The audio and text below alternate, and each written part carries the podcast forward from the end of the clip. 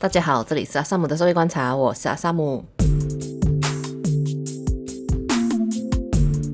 现在六周周选终于落幕了哈，其实，在周选结束之前呢，我有去那个阿 Will 的 podcast 叫做《个人观点 by 威尔刚的威尔》做客，然后我是跟诶民政党智库 Sedar 的研究员刘静，还有就是研究伊斯兰的这个列宽，还有呃日常电台的子晴一起录哈。然后这个就是在民政党智库工作的刘静，就是堪称就是站在绿潮中央的那个男人啦，啊，他就有揭露一些就是他在内部工作的一些国盟的状况，比如说就是国盟各党办活动其实互相搏纠啊，然后国盟内部其实他有一些就是路线差异这样子。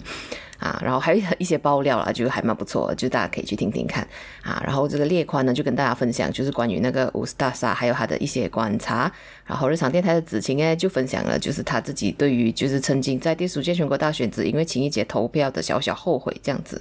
啊。然后到最后我也就是有跟刘静大概讨论了一下，就是那个小党突围的可能啊。然后就是因为选举结果已经出炉了嘛，就是我已经被刘静打脸了，就是小党全灭，然后就是呃安贵金也被没收。这样，就那集我觉得是非常精彩，虽然有点长，一一个小时十六分，可是大家有兴趣的话可以去听听，我会把它放在资讯栏。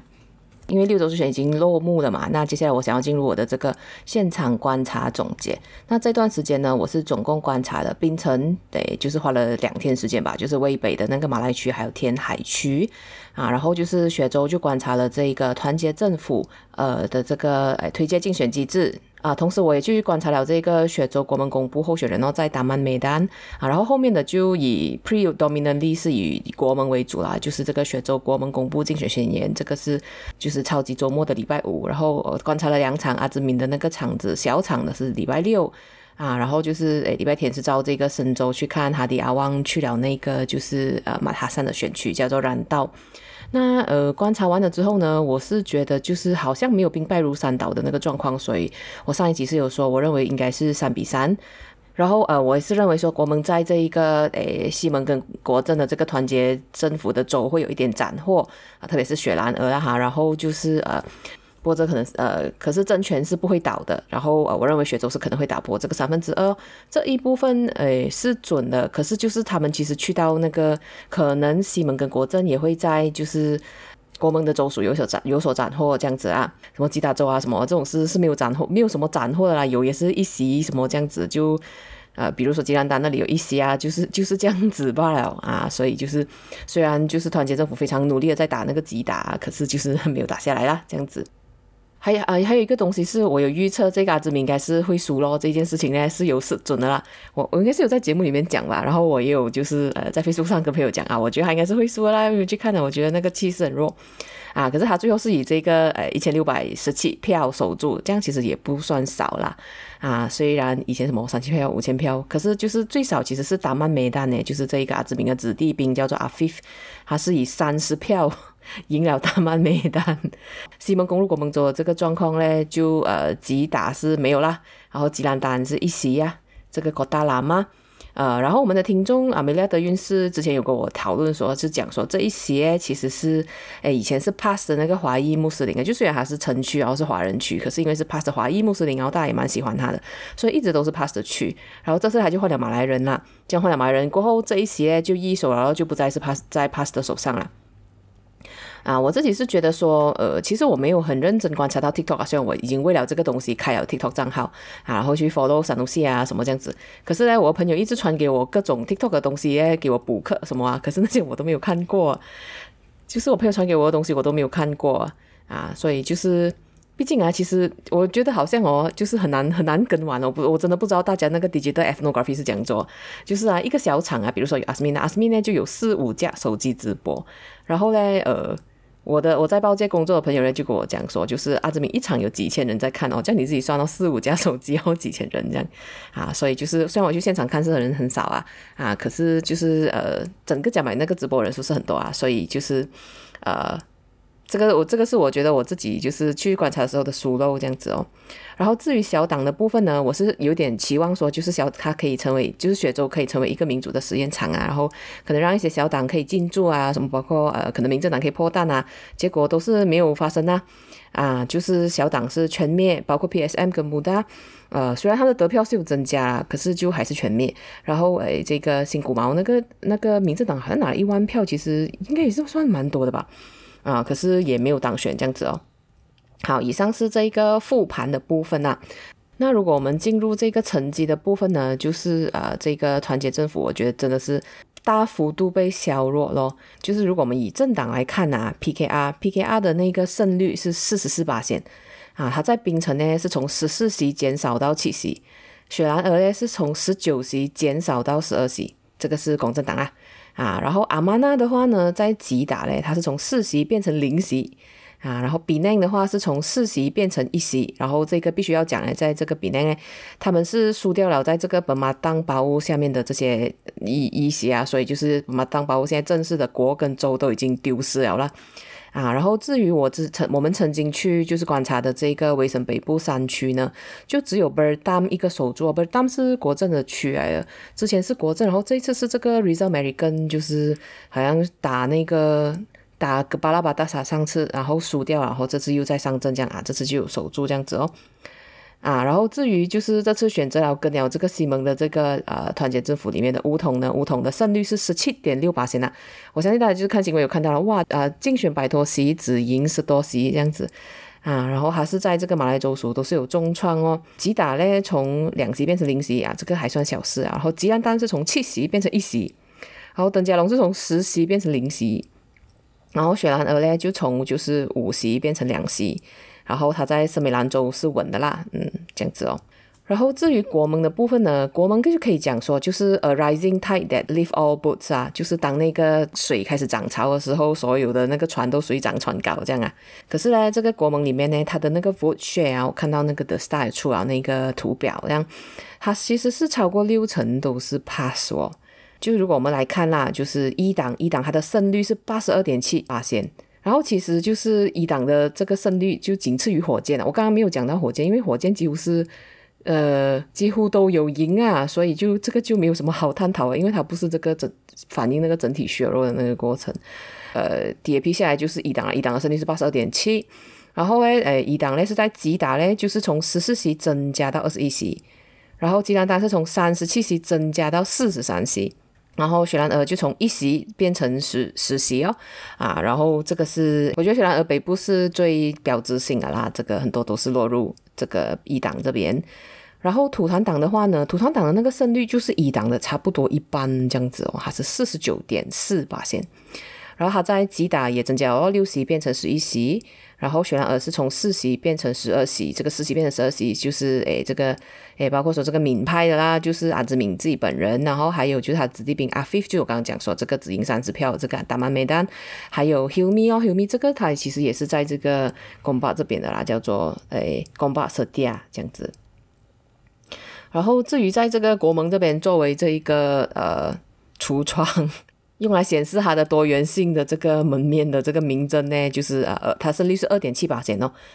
不过名证可以讲，因为这个东西是一个呃 rising tide that lift all boats 嘛，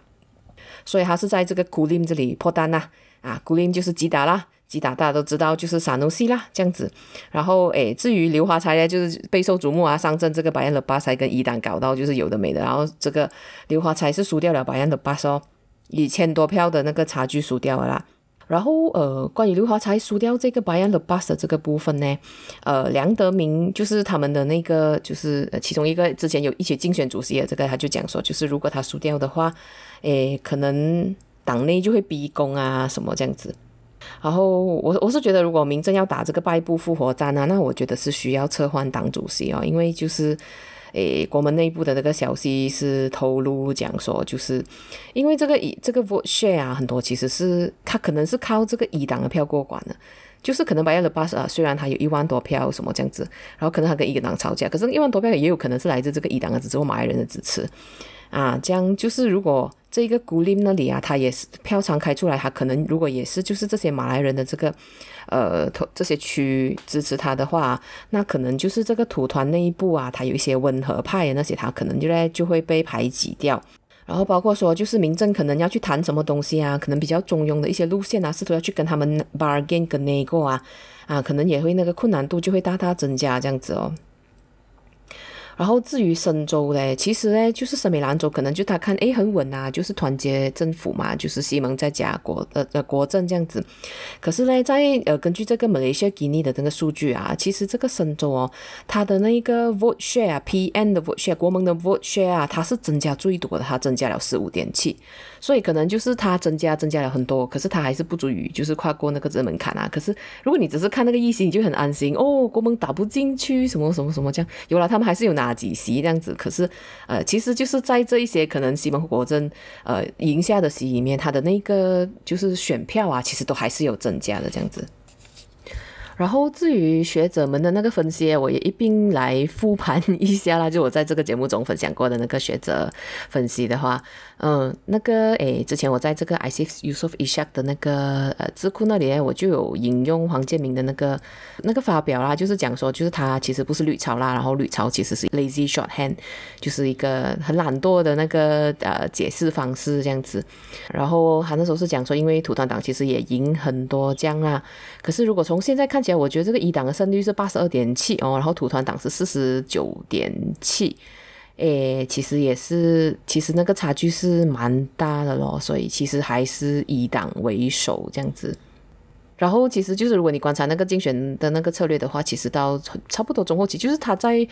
就是我观察到的地方啦，好像雪兰莪跟森美兰啊，其实他们都避免使用“绿潮”这个字，因为他们会觉得说，就是虽然一党一直讲说，就是这个东西哦，就是显示我们很强，可是就是其实对于土团党还有对于民政来讲啊，特别是啊，其实其实这个东西是特别的赶客啊，就是人家听到你是绿潮，人家就不想要投你啊，这样子啊，而且更不要讲说，就是火箭那边其实他们会一直用这一个。呃，绿，我们要当下绿潮这个东西啊，来催谷他自己的那个支持率这样子啊，所以我觉得其实他还是，其实他还是绿潮咯，就是他的那个背后成因有很多，当然他不只是宗教啊，可是就是他还是一个绿潮这样。然后在那个我的那个 EP 四十一，我在那个题目叫做未必是绿潮问号这样子啊，然后那一集我有分享到，诶，一个 NTU 的教授叫做 Walid Jumblat Abdullah。然后呃，他就讲说，你们觉得年轻人因为 TikTok 投票呢，是对年轻保守选民的一个侮辱来了。就就我在开头讲的那个 podcast 上面呢，我们有聊过，就是呃，我有拿去问，就是在民政党智库社大工作的刘静啊，然后他就在这个 podcast 里面呢，他就有讲说，其实这个国盟的最高理事会里面呢，其实他们是有人哈、直接说，就是其实会投国盟都是没有那么懂的人，就是他们其实自己是知道很清楚他们的 target audience 这样。讲他是不知道是到底有没有真的是那么认真去搭跟这些人啊？可是到最后，我觉得应该是有啦啊！可是到最后的结果就是，其实对政治懂一半不懂一半的这个马来年轻人是很喜欢国盟这样子哦。他是觉得说有一点像当年的明廉呐，因为他自己在中学的时候其实并不是那么懂政治的时候，他就会 share 一些就是当时火箭讲的东西啊，就讲讲，这是一个年轻人对于他更年轻的世代的一个反省这样子哦。然后呢，在这段期间，我也是有看到这个 BBK Network 啊，他们有出了一个是讲这一个 TikTok 的啦。然后呃，他有讲到说，哦，西门的 TikTok 策略啊有进步啊什么这样子。可是他就遗漏了一些重要的，比如说萨努西那些。固然我是要 comment 他去，诶，就是去讲评这个 TikTok 的这个努力啦，因为其实讲真，就是 TikTok 真的是多到看不完啊，啊，可是就是我觉得他整个下来好像就是哇，西蒙已经加强了这个 TikTok 上面的那个讲讲策略这样子啊，然后就会给华社一种错误的安全感啊，以至于就是可能就是他们有一些就是可能攻入雪州的时候，然后他们还是会有一些会觉得很错愕，就觉得啊，为什么会这样子啊？啊，为什么他们会？为什么他们会支持吉打支持到这样？为什么他们会支持登嘉楼支持到这样？就有时候就是我觉得，呃，中中文的媒体啊，可能包括我自己在内哈，就是没有不够不够于了解那个整个马来社群的那个状况，不了解他们在想什么，所以我觉得这一方面呢，是所有中文新旧媒体都还是必须要继续努力的啦，包括自己啊，这样子。然后呃，接下来呃，这这个周旋就已经尘埃落定了啦。那接下来呢，其实打算要怎样呢？已经开始有，就是房间有开始出现一些检讨的声音哦。可是我觉得那个方向是有一点怪怪的啦。就是刘刘振东，我看到他今天早上就是八度空间发的一个呃影片，他就讲说，就是呃绿潮不足以形成效应，因为他们成功保住了薛周跟冰冰成什么这样子，我就觉得哈，周旋的结果很明显了吧？就是很很显然，就是对方攻进你的区，然后你攻不进他的区啊，所以我我也不知道他在讲讲什么，我是有一点傻眼呐、啊。然后还有另外一个是这个苏邦区国会议员哦，叫做黄吉全，然后他是一个相当认真的国会议员啊，他是有做政策什么这样子。然后他就说，就是呃，团结政府是在其他的州属打了非常困难的仗哦，然后就是要找出这个败因啊啊，可是呢，他就觉得说深州呢是很稳的。然后他就希望说各个地方可以学习这个深州模式，呃，我我很参不透这句话是什么意思啊？可能他别有深意，可是他没有写出来，我是很抓头啊。因为我就好我刚刚跟你讲，其实深州的那个 PM 的那个呃 vote share 是增加最多啊。然后他就讲说，就是应该有改革咯，特别是这个国会服务法令啊，还有这个政治献金法这样。这样我自己作为这个政策瓜嘞，我也是很认同说应该要加快这个国会服务法令跟政治献金法，我是希望他。呃，如如果真的是他说联邦政府要倒的话，倒之前赶快过一过，或者是就是下一次选举之前赶快过一过，因为呃，明年可能还会再有沙巴啊，或者是沙巴，对，沙巴啊，所以就希望在那个之前，就是可以做一些，就是可能加强这种三权分立，或者是呃这种就是体制的那个体质可以更健康一点的一些改革这样。然后，呃，我暂时目前为止是还没有看到联邦政府要倒的迹象。不过，不过呢，啊，哈迪亚旺是有讲说，哎，联邦政府还是可以倒的啊，什么这样。然后那个呃，巫统的那个福啊，就有出来讲说，哦，我们现在不需要那么快，呃，急着推出这个团结政府什么这样。啊，就呃，啊，所以就是接下来看一下那个事态会讲怎样演变哦。啊，说不定我讲完了过后，第二天他就倒了。啊，然后第三个呢，是我有看到这个无情团团长啊，叫做阿克玛，嗯，阿克玛是讲说，就是巫统的惨败是代表说，许多人已经不再相信巫统了啦。加他认为这个巫统领袖的首要任务呢，是要恢复这些人民对巫统的信任，也就是他所谓就是应该要先。考虑人民的声音，而不是考虑领袖的声音啊！这个东西我就觉得有一点依稀的希腊，就是有一点想说，就是呃，这个领袖呢是这是这个领袖自己决定要加入这个团结政府的，呃，这样其实下面的人都不是这样子想的，嗯，我自己擅自揣测，我觉得是这样啊，呃，可是我不确定他是不是暗示说要退出，或者是暗示说要 get rid of 这个领袖，我其实是看不出来。啊，讲什么？呃，不想要被遗忘，就要勇于改变，这样子哦。所以我，我不知道他指的是他要换领导层，还是他要换领联盟啊？可是，如果他换联盟的话，就是那个联盟到底有没有要接受他？因为其实大家也已经看到了，就是 PAS PPBM 跟梧桐合作。然后呢，就是申请呃成为成立联邦政府，然后后来在选举的时候，就是因为大家各自的那个票仓那个基本盘都是重叠，哇，到时候就是一解散一选举哦，杀到比任何人都还要凶，所以就是这东西到底还会不 work？他们以前之前已经这样子试过一次，已经不稳了，然后你还要试第二次吗？啊，这样子，所以我就觉得很狐疑啦这件事情。啊，然后至于这个诶选举落幕了之后呢，还有一个看点就是啊，就是扎希会不会说再见哦？但他就是看起来不太像是那种会自己主动退位的人呐，就看会不会逼宫哦。然后第二点呢，就是看民政党有没有特大要倒刘华才，因为他在白安的巴斯败选嘛，这样他自己是讲说，哎，我们民我已经带领民政取得了这个零的突破，所以他自己输掉啦。这个之前跟他一起同时竞争主席职位的这个梁德明啊，他就有讲说，就是如果刘华才拿不下这个八六拜拜的巴塞，他就要辞去这一个主席职位啊。可是这个梁德明好像就是在这个竞选期最后几天呢，是有去帮刘华才竞选的啊。这样我觉得说，如果民政党呢真的是要浴火重生，还是真的是需要换一个主席啦。我觉得他不能够会是这个每次都出现在这个新闻，就让人觉得很让人觉得很很很像娱乐新闻，而不是政治新闻的一个主席。就就好像你看到阿曼马斯兰把那个炒饭就是放在那个锅，然后那把那个黄瓜放在那个他煮好炒饭的那个锅的四周围一样，你就会觉得说这个到底是烹饪节目还是真实新闻？就呃，对啊，我觉得是需要换一个主席这样子啊，然后呃，都就看能不能够到时候如果真的是特大重选主席，就看能不能够整合那个团队哦，因为之前他们当选的时候是有四个人嘛，然后现在就是。我我也不知道他们能不能整合起来啦，就就到时候看怎样哦，这样。然后呃，到最后最后的部分呢，我还还想讲一个东西，是关于邮寄选票啦。因为就是其实在那个投呃投票日当天呢，虽然我是一个 KL 人，不需要投票啦，我也没有出去观察。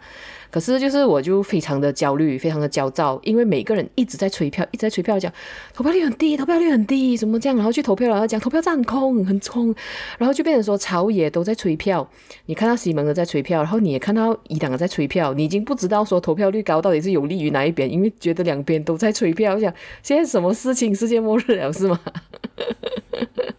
啊，然后可是就是看的时候就是有点生气，就觉得说你。你就是一直很担心我不投票，然后你又不要弄给我容易投票，就是好像呃，如果你你有做这个邮寄选票，国内的邮寄选票，不是就好很多咯，这样子。然后这个诶，双威大学政策研究员胡长西啊，他就有在他的 Facebook 咧发了一篇文呐，啊，这样我会放在那个资讯栏啊，这样子啊，他就讲说，其实如果你这么怕大家不出来投票，其实你应该要让人家方便投票嘛，啊，这样就是。就比如说，就是呃，如果是一个比邻人，然后他在这个 KL 工作这样子啊，他其实也能够就是，如果如果他这个东西能够改革好一点，他可能也可以提前投票啊。就是好像这个二零二零年韩国在疫情中，他们也举行了这个选举这样子啊。这篇文章是非常长啊，我是非常推荐大家自己去看啊。然后选委会之前的那个立场是讲呢，就是你住在哪里呢，你就在哪里投票。所以选委会对于就是要推动这个国内要住在不同的州属之间可以邮寄投票这件事情哦，是相当的兴趣缺缺的啦。然后就觉得说，就是如果你在你是槟城人，然后你在 KL 工作，你就应该把你的那个地址换成 KL 这样子，这样你就不用回乡投票咯。啊，可是这个胡长西呢，他是讲说，就是呃，其实这个游子是一个必然的结果。就比如说，如果你是槟城人、啊，然后你可能被分发到什么沙巴大学，然后你就在沙巴念书，可是你就不一定会在沙巴工作嘛，你可能就是会到 KL 工作这样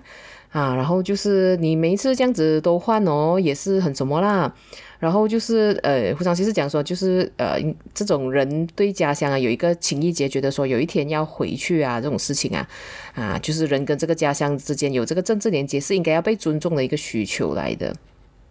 啊。然后我自己是觉得说，还可能还有另外一个，如果你有提早投票啊，或者是邮寄投票，这个其实有另外一个好处，就是你可以，